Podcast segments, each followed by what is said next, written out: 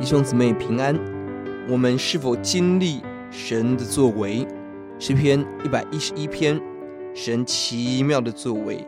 本篇起到一百一十三篇的起头都是哈利路亚，而且这两一百一十一、一百一十二这两篇都是字母诗。原文中二十二行按照希伯来文的字母次序来写成，经文的次序在 A B C B A。A 是呼唤赞美神，B 是我们当对神应有的回应。第二节的考察，第十节的遵守，中间的部分是重点。C 是神的作为，A 的部分前后都是赞美。第一节提到个人邀请你们在公会中一起，第十节是永远赞美。B 的部分，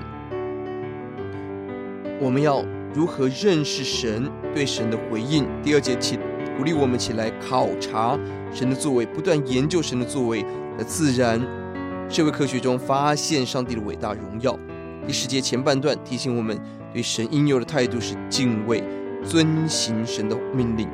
如果只有考察神的创造，却失去敬畏，知识使人自高自大；只有敬畏不不研究，花时间认识神的法则、创造作为，对神的认识会原地踏步。这两者需要平衡，要考察，也要敬畏。中间提到神的作为。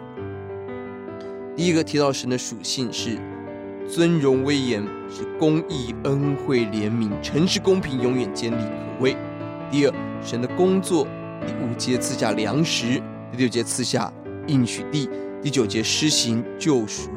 第三，神工作的依据，两次第五节、第九节提到了神的约，神不背约，必然成就。我们要更多认识神的作为，认真考察，敬畏遵行。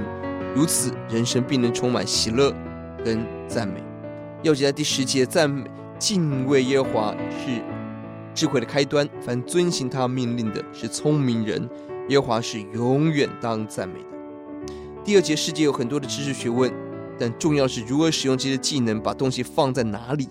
这段经文提醒我们，正确的动机才能正确的认识一切。这个动机就是敬畏神，用积极遵行。神的态度，遵行神的旨意，这是真正的聪明。第九节的可畏，第十节的敬畏是同样的字根。神的属性，可畏的属性，决定我们对神敬畏的态度。我们的神如何，我们将如何。愿我们更多的认识神自己。我们来祷告：耶稣来到你面前，我们仰望您。